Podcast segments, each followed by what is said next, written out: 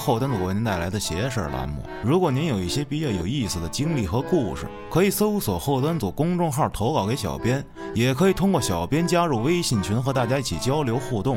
另外，音频节目里无法表现的图片、视频、文字，也会在公众号每期的节目推文里呈现。大家好，我是你们的安徒生。江山父老能容我，不使人间造孽钱。哦呦，又见面了啊！大家好，我是秋。今天聊一聊前几天发生的一起重大事故，直播间事故啊。这个我不知道，当事人啊在这儿呢，讲一讲吧。当事人，呃，那天是十一月份的二十二号，嗯，一个美妙的周六。呃，我就是提前开了一个直播预告，希望大家能在我直播间里一起聊天儿。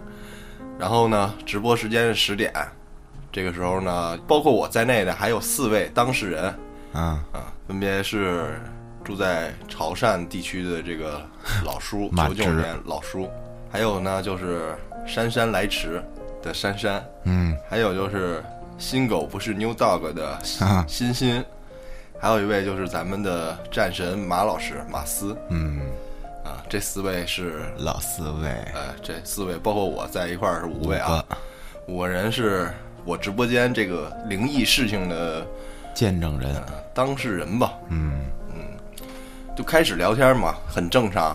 然后他们底下之间也互也有互动，然后谁呀过来来我直播间说呀，一会儿啊老叔他过来给你讲一个他做梦梦见一牛逼事儿。我说行，我等着，等着等十点开的播嘛，大概就闲逼蛋扯的，就是十一二点了。嗯他们就陆续就过来了。然后老师我说老叔来吧，上麦吧，甭说了，给我讲讲。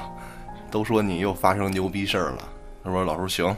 他说呢，今天下午他做了一个梦，梦的内容呢是他梦见了一个他许久不见的一个老同学的姐姐，嗯但这个姐姐呢就是一个已故的人了。嗯嗯，这姐姐干啥呢？在梦里，这姐姐说，问老叔啊，我死了吗？啊，你死了呀？是啊，老叔叔心想，我操，啊，你死了呀？嗯，你这他刚想就是回头怒斥啊，以他的这个暴脾气，嗯，就想嘴欠，说你他妈不早死了吗？操，真欠，就在此时呢，他突然接了一个电话，这电话谁打的呢？是老叔自己说这是他的贵人，啊是马斯。啊，马老师，嗯，马老师给他来一电话，电话内容是什么呢？说呀，老叔，我没钱了，那个你给我微信转二十块钱，我买包烟。怎么马老师这么倒霉，这么惨 落魄了？然后呢，他接了电话，他说好，我给你转过去。转转完转完钱之后呢，再一回头再看这个同学的姐姐啊，不见了，这个梦也醒了。这个梦的时间呢是在这个周六我开播之前，他下午睡觉的时候，在工作单位睡觉的时候做了这么一个梦。嗯我说就这，啊，就这。他说你别急，这个还有一个后续呢，马老师来给你讲。嗯啊，这会儿马老师上麦，他把这个故事这个开头给我补了一下，说这个梦最神奇的就是什么呢？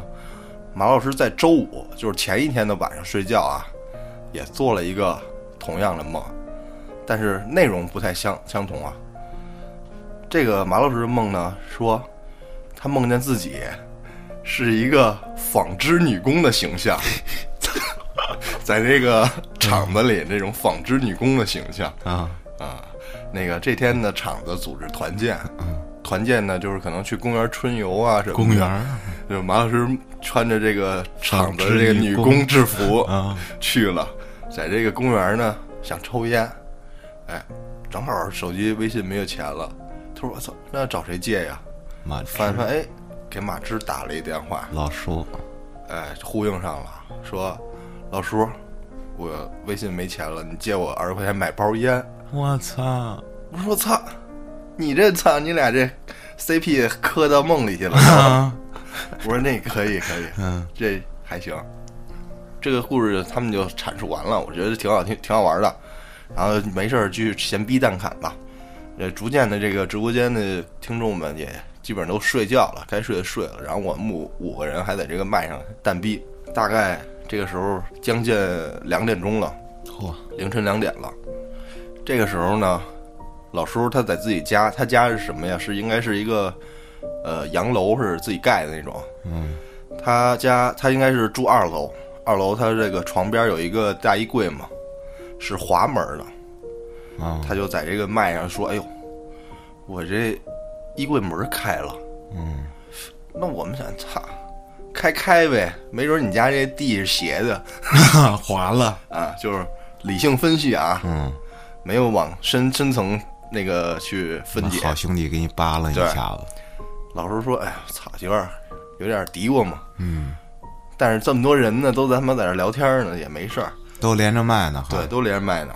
这会儿呢，老师说要说应该没什么事儿，可能真是滑了呢。毕竟这个是一滑门嘛，开了也不是不正常。他说：“那我把这个门关上，我去阳台，因为天儿热，他们那儿还是属于这个二三十度左右。嗯，他说我去阳台过过风去，然后继续跟你们聊。那个拿着手机就上去了，然后我们也继续蛋逼。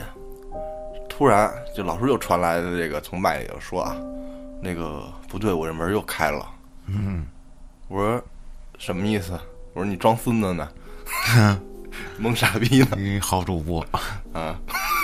嗯我不信啊，我就压根儿我就不相信这个事儿啊。嗯我老觉得他骗我呢，或者他串通马老师一块儿骗我呢。嗯，就是耍我就我心想啊，两点多了，直播间里就他妈咱五个了，他骗咱们有什么目的吗？嗯，我说那我操，这谁知道？这老叔就很慌张啊，说不对劲，我这门又开了，然后他就自己特害怕，我们就安慰他啊，甭管真的假的，先安慰人家嘛，说没事儿，那个别在意，先睡觉吧，咱下播了，不播了，你赶紧睡吧。老叔说什么？那个喂，听得见吗？喂。这时候呢，我们一直在跟他对话啊。突然之间，他就一直在那儿喂喂喂，听得见吗？听得见吗？我们都一直跟继续跟他回应他啊，听得见，听得见。他就自己自己一边说话一边发弹幕啊，啊，说我这儿没有声音了，听不见你们说话，你们能听见我说话吗？然后我们就说能听见，然后包括我们也拿弹幕回他，能听见。打字，对，然后就看这个老叔啊，在直播间进进出出，进进出出的。他每次有人进来能看见。九年老提示叔进入了直播间，对，进进出出，反反复复的上麦下麦上麦下麦，然后他每一次他上麦他说话我都能听见，但是他听不见，他听不见我们。以他的形容就说啊，这个我耳机里传来的就是噪音或者电流音，我只能打字儿，弹幕我也能看得见。你们回答的我说能听见，我也看得见，但是我就听不见你们说话。嗯这会儿老师说：“操，那我重启一下吧。嗯”呃，然后我们就说：“操，那你重启一下吧，或者大退一下这个平台，嗯是不是有什么问题？要么就重启一下。”他说：“行，我重启一下，等我十分钟。”我说：“好。”然后我们四个就等着他，他就下麦了啊。很快，两分钟就上麦了，因为他这个直播间呀，上麦的话，主播就是我会点一下连接才会上麦。你得点同意，很快，他说刚说这个去重启，大部分现在智能手机重启怎么也两分分钟吧，嗯再加上你再鼓捣鼓捣，怎么也得五分钟，我觉得。现在手机重启不是特别快，真的大概就两两分钟左右就上来了，连线，上来麦之后就说喂，能听见吗？然后我们就说能，然后他说哦没事儿了，我去楼下喝了一碗香灰水，啊，就是他们烧香在家拜的时候那个香灰香灰水他喝了一个。碗。啊我说哦，那行，没事儿，然后就没说话了，老叔就没说话了，下麦了，然后也退出直播间了，然后马老师这会儿说话了，说不对，老叔刚给我发微信，嗯他说我去楼下喝香灰水，没事儿，发的是私人微信啊，嗯我说你也听见了吧？你们都刚才有人在麦上，而且是老叔的声音，他的头像，你们都听见了吧？他说他去喝香灰水，在麦上这么说的。嗯他们三个都说听见了，没错。我说马老师，老叔是不是给你发的语音呀？嗯然后你可能是扩音，然后把这个东西外放出来，在你那麦里传到我们这直播间里，我们都能听见。啊，马老师说不是，他给我发的是文字。我说我操，然后我们仨就我操，没懂啊？没懂什么意思呢？就是在老叔发文字之前，用他的账号，他的声音在我的直播间里说了一句“没事儿”，我去楼下喝了香灰水，啊然后就下麦了。嗯之后，那个马老师收到了老叔的微信，我去楼下喝那个香灰水，是文字的文字消息。那这没什么呀？但是之后呢，嗯老叔又上麦了，嗯他说：“喂，听得见吗？大家，我们都是听得见。说你听得见吗？”他说：“好了，正常了。”我说：“老叔，你是喝香灰水去了吗嗯，？”他说：“你怎么知道？”我说：“刚才你在直播间里说的呀。”嗯他说：“我没来过直播间，刚才我刚重启的手机。”我说：“我操！”那他妈刚才是谁呀？这我们仨就懵了，这什么情况？所以才有的我后来去确认马老师这个是不是那个老师给你发了语音呀、啊，然后老师说没事儿，我现在给我妈喊起来就找大师，操！大家就散了吧。就他就找大师了，大夜里找大师大夜里这个三点了将近，给他妈喊起来了。我还是持于鄙夷的心态，我怕他跟老那个马老师演我。啊，但是马老师自己，我觉得还算靠谱吧，说话也没必要。他自己马老师，我觉得应该也不像骗人啊，没必要两个人配合演我们三个人。嗯 这个时候呢，这个珊珊跟欣欣呢，就就用微信，我这个直播间下播了，就用微信跟老叔沟通。嗯微信就是大概意思就是说呀，没事儿吧？然后那个老叔就给他们回复啊，没事儿，我现在找大师怎么着？今天先睡觉，明天咱们再说，不聊了。第二天，第二天我睡醒了，下午的时候，我肯定问一下，我说老叔，没事儿吧？毕竟刷了这么多礼物了，你有事儿我也不能退礼物。啊，老叔就给我说了一遍，没事儿。昨天晚上那个下了播，我也就给妈找起来了。我妈就打电话找之前一直给他们家看事儿的这个师傅，师傅接了电话跟老叔说又嘴贱来了吧？嘴贱啊，听听着，继续往后听。师傅就说那个现在就过来吧，在我这个祠堂这块儿，别睡了。然后他就去了，然后跟大师在那儿跪坐一宿。我操，嗯，对，然后这个这些这都是老师那个第二天下午的时候，这个微信给我发的消息啊，就是过程。然后他说是什么情况啊？问大师，大师说了，你想一想啊，你前几天上班有没有碰上什么奇怪的事儿，或者撞没撞见这个事故？然后这老叔就想，说前两天还是三天前呀，他去那个医院上班的时候，路路过有一个三岔路口，路过三岔路口之前有个事故，出车祸撞死了个人。我操，知道有这么一个事儿，他就继续上班嘛，走这条路。他走着走着，突然有一辆车啪就过去了，差点剐了他。然后他就破口大骂说：“操，着什么急呀、赶上投胎去呀、他说：“大师说对，嘴贱，这就在这会儿呢，这个横死之人啊，找着你了，为啥？因为你这个嘴贱，让人家误以为是你，说人家的对你说人家呢，啊，所以呢，他跟着你走了。但是呢，有一个奇怪的点就是什么呢？你因为你你家不是比较相信这个吗？有一些保家的这些法器什么的，一般不能跟你回家，嗯，就会被拦在你家外面。他说这个呢，这个好兄弟呢，是通过你左手无名指附在你左手无名指上，跟着你回的家。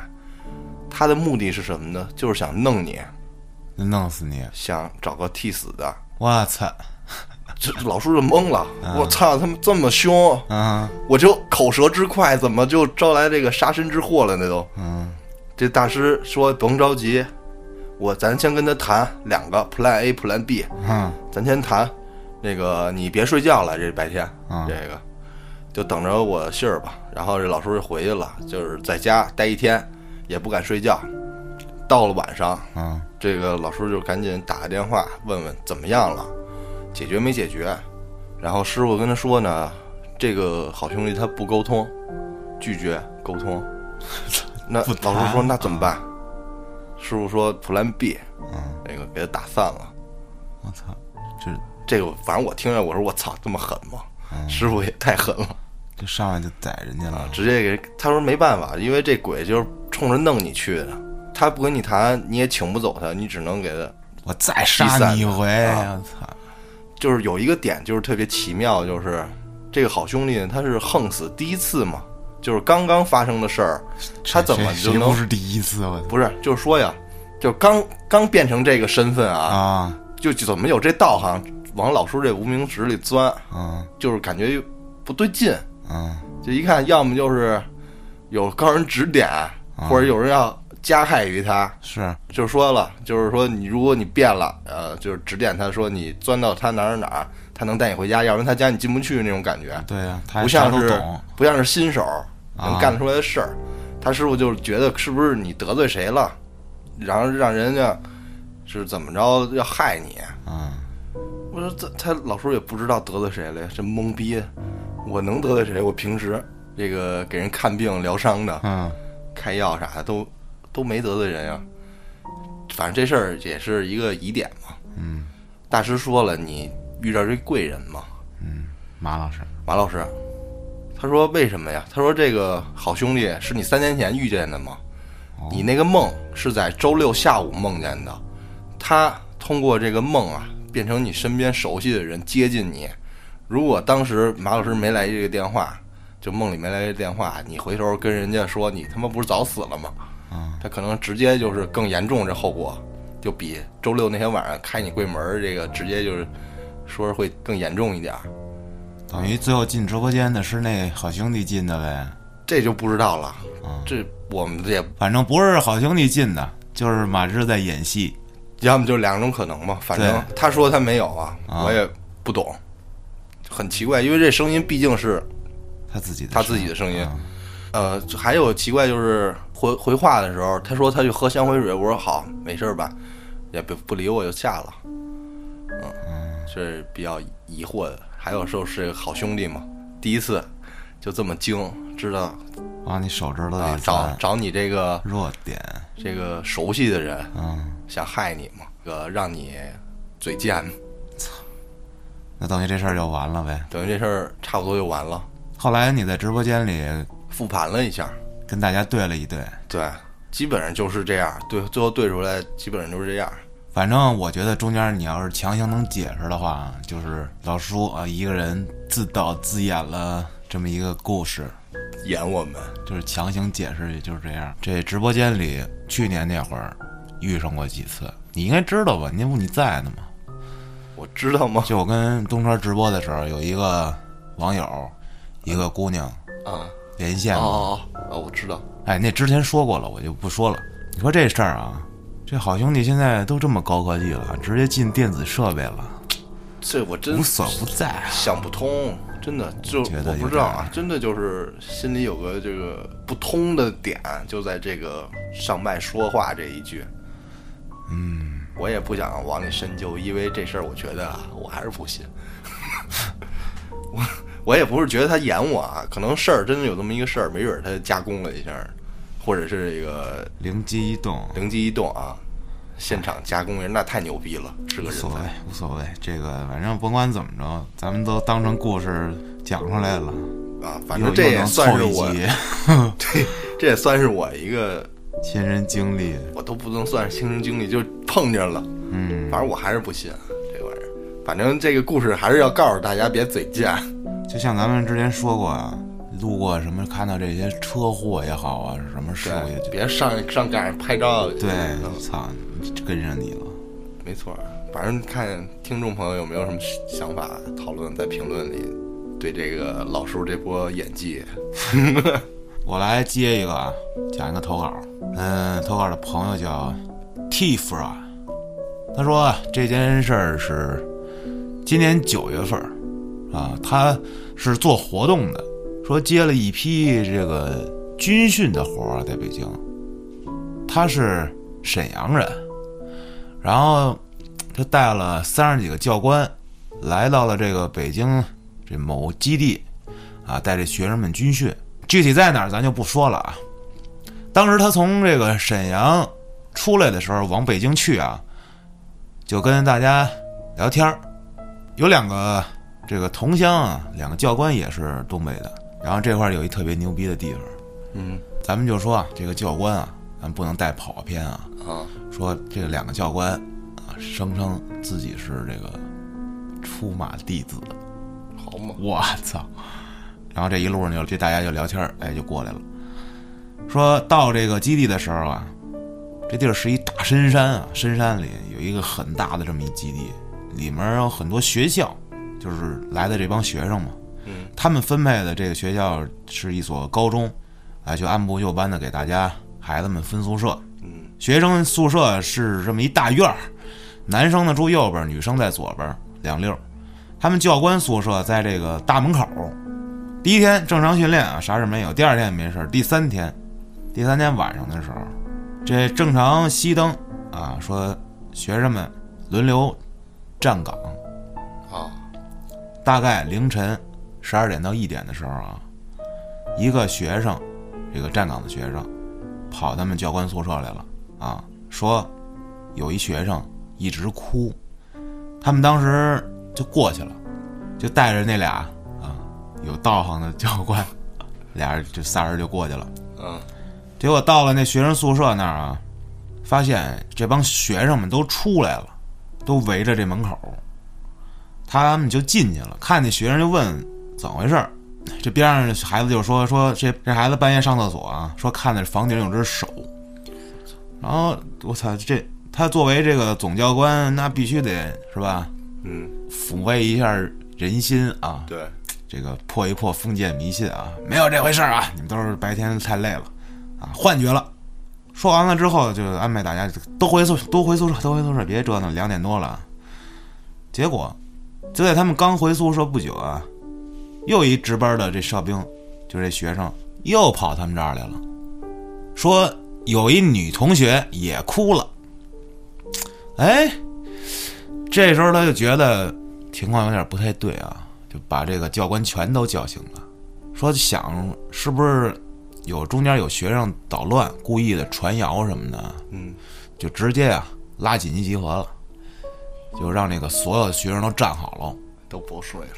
他就找那个说那女同学就问哭的那个问半天，最后说出来说怎么着，说这女孩上厕所的时候啊，出来听着后面有动静，回头一看，啊，发现这厕所的屋顶上有一脸，人脸就吊在那儿看着呢。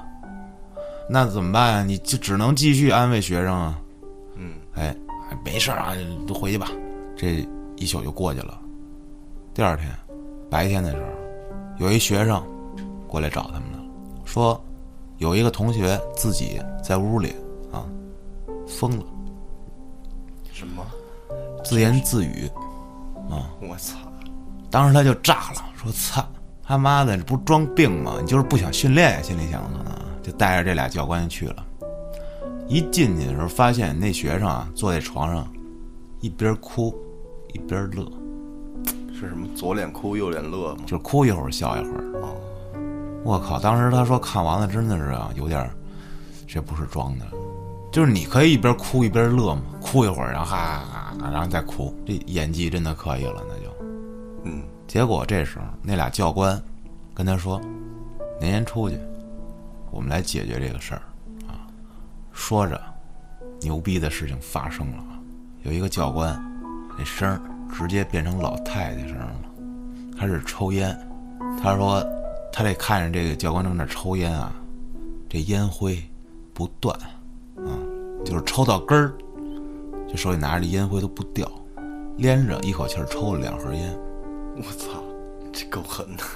就另一个教官啊，说这个教官啊，他家老祖宗上身了，闲人全部让开啊！大家在外面站成一排啊，就看那个教官老太太上身儿。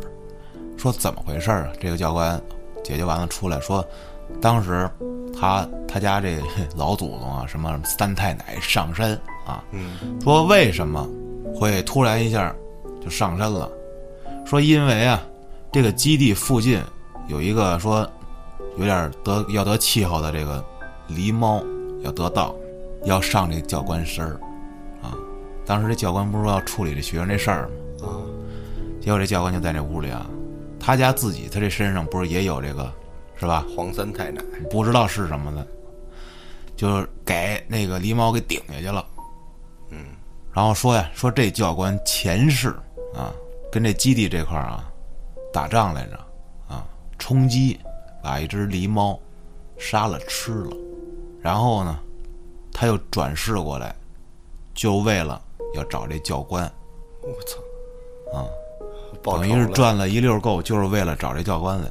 就报仇，对，最后的时候，不是说这教官上身吗？嗯，就对着他说啊，这提夫啊说，十月份你有故人要离去，结果他从十月的一号开始参加葬礼，参加到了六号，六六个人走了，不知道，反正就是从一号参加到了六号。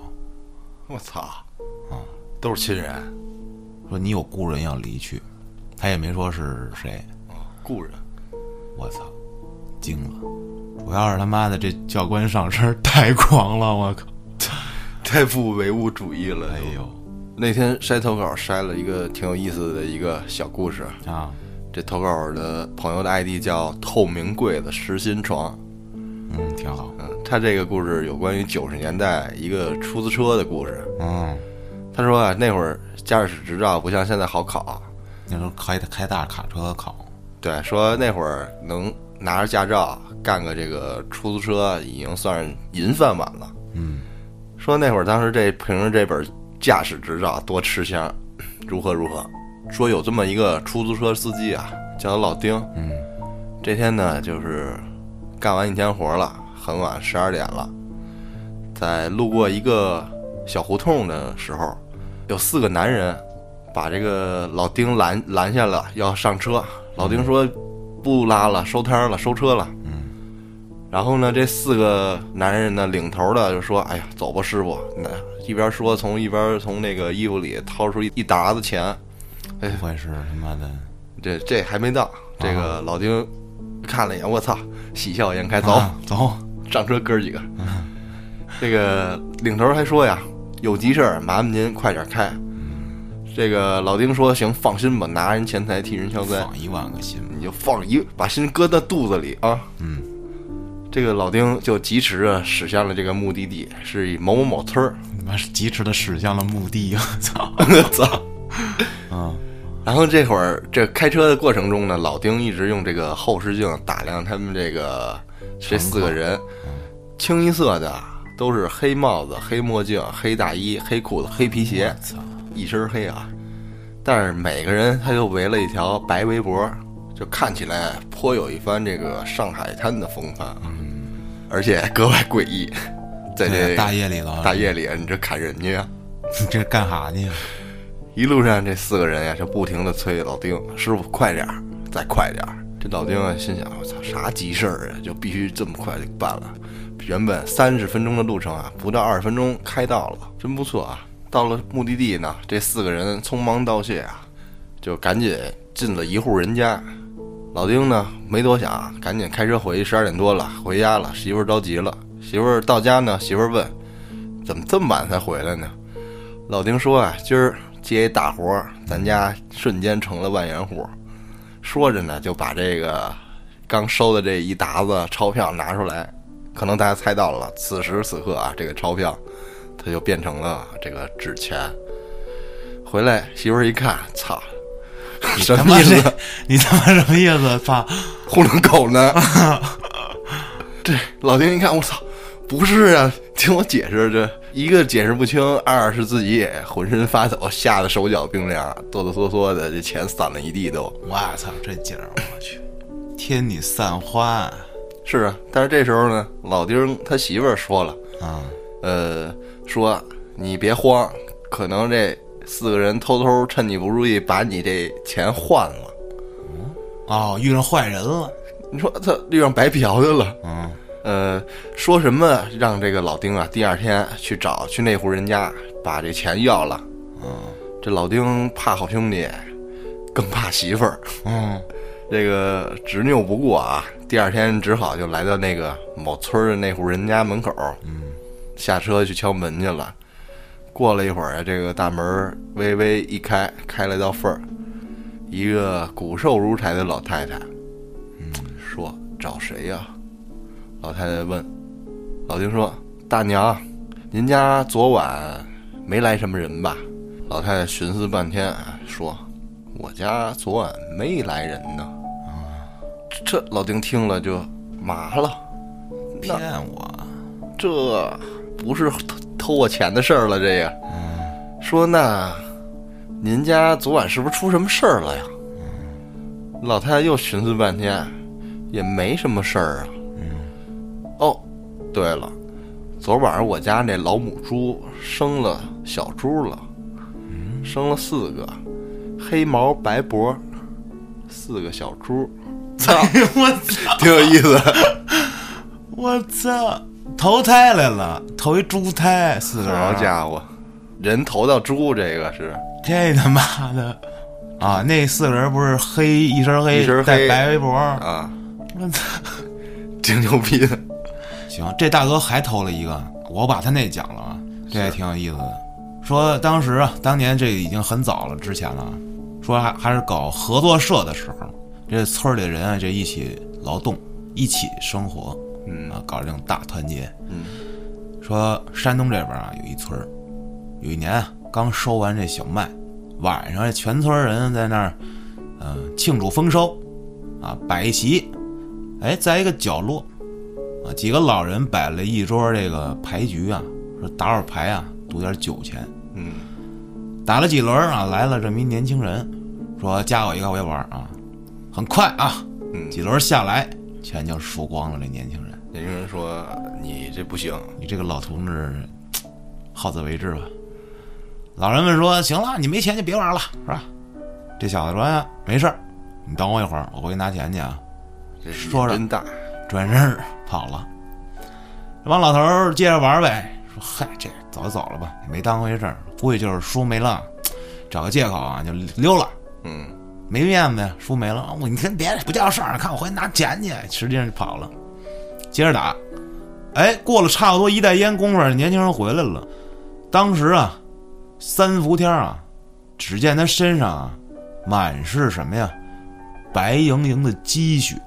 哎呦，他拍了拍帽子跟身身上这个雪啊，说一句：“哎呀，这陕西好大的雪呀、哎呦，怎么都到陕西了？一袋烟的功夫啊，呃一袋烟，他说他在青岛跟陕西这之间跑了一来回儿。操，这几千公里。他说说刚开始啊，他到了陕西一家这个供销社里啊，寻思偷点值钱东西，就倒挂在这供销社的房梁上等待时机啊。谁知道这供销社的这老板娘抬头朝着房梁喊：“来都来了，下来吧，要钱我给你点儿。”师傅？这年轻人一下明白，我操，这老板娘不简单呀。可以呀、这能耐，悄悄溜了。后来说这个改革开放了，很多村里年轻人啊都去这大城市打工去了。这个年轻人也跟着这村里的人啊出去打工去了，去哪儿了？去安徽了。说白天在这安徽上班，晚上跑回山东、青岛伺候家里老娘。哦呦，这一来回儿，我操！后来据说啊，说他从来没换过袜子，嗯，都能立起来了 说这脚底板啊、脚心儿这儿啊，啊！各有一撮黑毛。好，我以为七颗痣。说他跑起来的时候，这黑毛就变成了乌云，筋斗云载着他日行千里。腾云驾雾，我操，我操，太狂了！这是古代闪电侠是吗？这飞毛腿，这个这飞毛脚，真要我要能跑这么快，真的奥运会什么的为国争光，我操！我从这儿直接跑到外外地去了。估计给你抓起来研究你了。对，S C 什么 S C P 了，给我。再讲一个啊，这是陆先生啊提供的这个故事，说当时啊有一个朋友叫超哥，我刚大学毕业那会儿，在这个市中心啊上班。嗯，他在市中心有一处房子，这房租特别低，而且低到说比周围啊这所有的房子租金低一半儿。这么便宜？他感觉自己捡漏了啊，马上给租了。哎，这肯定就有问题啊！对呀，不是凶宅就闹鬼。在这儿住上一段时间之后啊，他又跟邻居们聊天儿，邻居就告诉他说：“你知道吗？你这房子不太干净啊。说在你来之前呀、这儿住着一对小情侣。有一天，警察来了，把这男的给抓走了，而这女的就此消失了。据说是这俩小情侣打架啊，吵架，男的一失手给这女的掐死了，但是尸体到现在都没找到。我操！这周围人就猜啊，这个男人可能是把这女的砌墙里了，也就是说啊，这尸体现在还在这墙里呢，都是传啊。嗯，猜测。嗯这超哥觉得这事儿听着也太操蛋、太离谱了，你别扯淡了啊！以讹传讹，没太在意，回去睡觉了。午夜时分，这超哥躺在床上啊，看着客厅那面雪白的墙，心里头就有点发毛。这时候，一个人啊躺在这床上，盯着这墙，隐隐约约的感觉这墙上呢有一个很不规则的阴影。乍一看，像是一个倒过来的人。嗯，联想起这个白天邻居们说的这事儿啊，我操，心里越来越慌了。紧接着，在外面楼梯啊那块传来了上楼的声音，咚，咚，咚，而且他感觉周围的温度也正在逐渐的下降，感觉有人上来了。脚步声越来越清晰，越来越近。这超哥屏住呼吸，感觉这个脚步声就是冲着他来的，就好像是当时这房子里的女主人回家了。啊，来不及思索，这超哥啊，悄没声的下了床，躲到了床底下。我就想着第二天我直接找房东，我退租，我不租了。咚，咚，咚，他就感到这地面的震动，对方越来越近。越来越近了，并且朝着他的床过来了。咚，咚，咚。这时候超哥啊，甚至能够感受到这外面冷风吹向自己的脸。哎呦！紧接着，那个声音没了，就停留在了他床边上，没声了。这时候，超哥哎呀，心里放松下来了，看来他可能走了。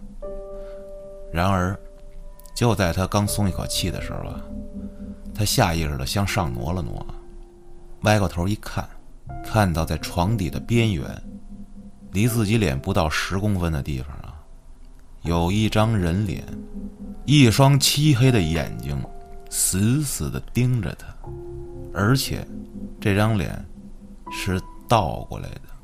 哦呦，我操！这时候超哥瞬间啊，他只是想明白了一件事儿，原来刚才咚咚咚的声儿，是他妈他用脑袋跟地上走呢。一头抢地。咚咚，我操！一晃啊，时间很快啊，就过去了三年。嗯，大家都这个工作啊，慢慢的趋于稳定了，哎，就约好了，说一块儿去这个精神病院里看看超哥。听说三年前这个超哥啊，因为工作压力太大了，精神失常，啊，在这精神病院里已经治疗三年了。他们到的时候，这医生告诉他，说超哥正在病房里休息呢，把他们领到这个房间门口，医生走了。临走时嘱咐他们：“你们注意安全啊！”咋了？伤人啊？他推门进去，里面一张干净的床铺啊，整整齐齐的，这个房间布置的就跟从来没有人住过一样。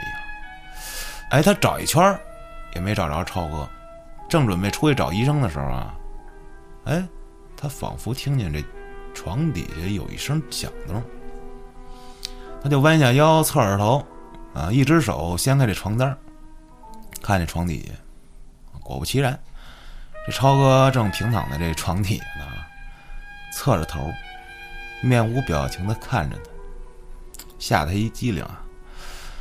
嗯，他没有喊这个一起来的同学们啊，而是看着超哥。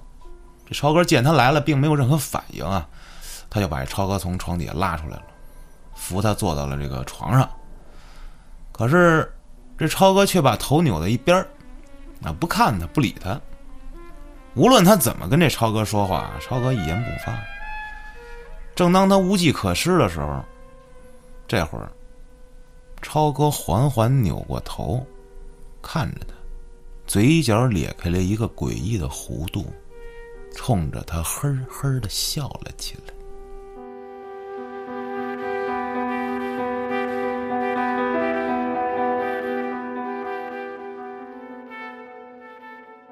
这故事我怎么听着像一个这种编的？不是这种小说，你知道周德东那种小说啊？对。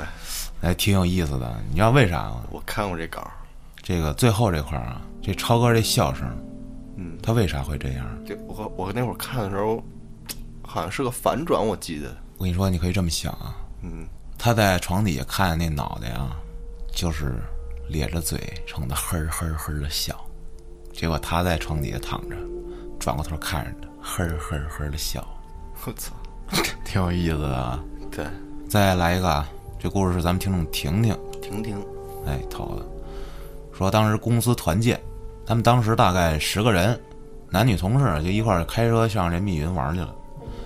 当时安排在一度假村，因为这个这个当地设施比较全，他们就在这住的地儿啊，还玩了会儿。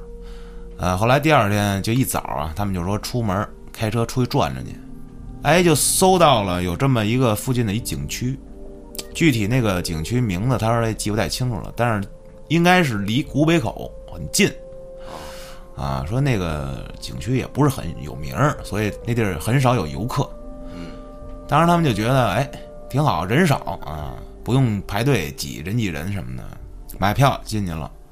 当时在里头转了转，嗯，走着走着，走到一处这个石头台阶的时候啊，都是山嘛，看了看，好像是能上山的这台阶儿。他们一行人就顺着这石头台阶往上爬。开始啊，没什么事儿，但是平时他这个啊运动比较少，啊又是夏天一热，有点呼哧带喘，哎，爬不动了。他们这同事啊，这体格都不错，还行，就都走在他前面。哎呦，他当时是真他妈的不想爬了，因为太热了。可是，哎，这帮人兴致也不减，你不能扫了大家的兴。得了，就默默的跟着吧，因为大家都走到他前面去了。离他最近的这两个同事啊，大概落他得有十米左右的样子，拉开很远了已经。嗯，他自己知道啊，回头就没人了，他是最后一个。就在他慢慢往前走的时候，他突然感觉到什么呀？他的右耳边上啊，有人冲他。呼了一口气，叹了声气，我操！这大白天的，当时他是瞬间停在原地了。我去，然后脑子飞速的运转了一下，想了想，我左边挨着的是这个山体啊，右边是扶手啊，然后下面就是悬崖了啊。这个景区开始说过了，不是很有名，几乎就没有游客，而且他们往山上走的时候，就肯定他边上不可能有人。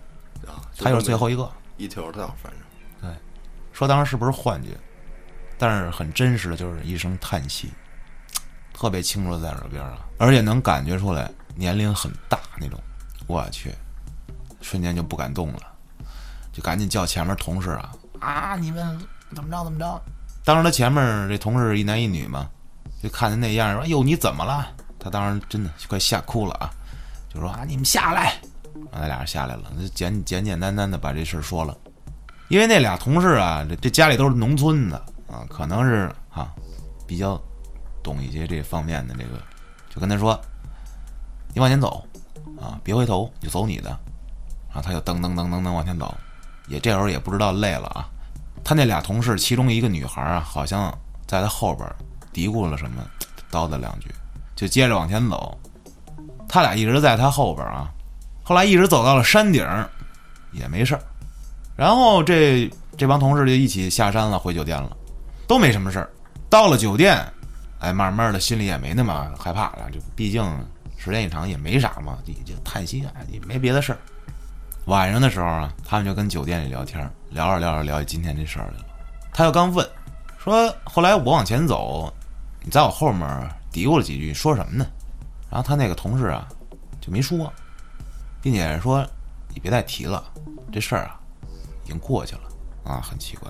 后来夜里睡觉啊，他就听见那外头有这女声跟那干嘛哇哇哭，他和这一起住的同事们都听见了。他就壮着胆子说出去看看啊，打开灯，一看，是他们其中一个同事给他妈妈打电话，然后挂了电话，说一句：“奶奶突然去世了，因为他们在密云，大半夜的也没见着最后一面，回不去了。”嗯，第二天一早开车回家了，这个故事就讲完了。很正常的小故事。不是，你看啊，这个老人，哎，啊啊啊！那怎么找他这儿去了？那谁知道啊？而且那个同事叨叨两句，哦，说啥呢？你得这么想，说啥呢？究竟说了什么？那个老人啊，哎，要走了，我操！这告诉他一声。行了，今天咱们就聊到这儿吧。咱们可以讨论讨论直播间那个小故事。我觉得我还是想找到一个合理的解释，嗯，看看大家有什么想法吧。这个当事人可以出来，是吧？跟大家一起聊一聊。咱们可以在直播间里聊一聊。嗯，OK，咱们下期再见。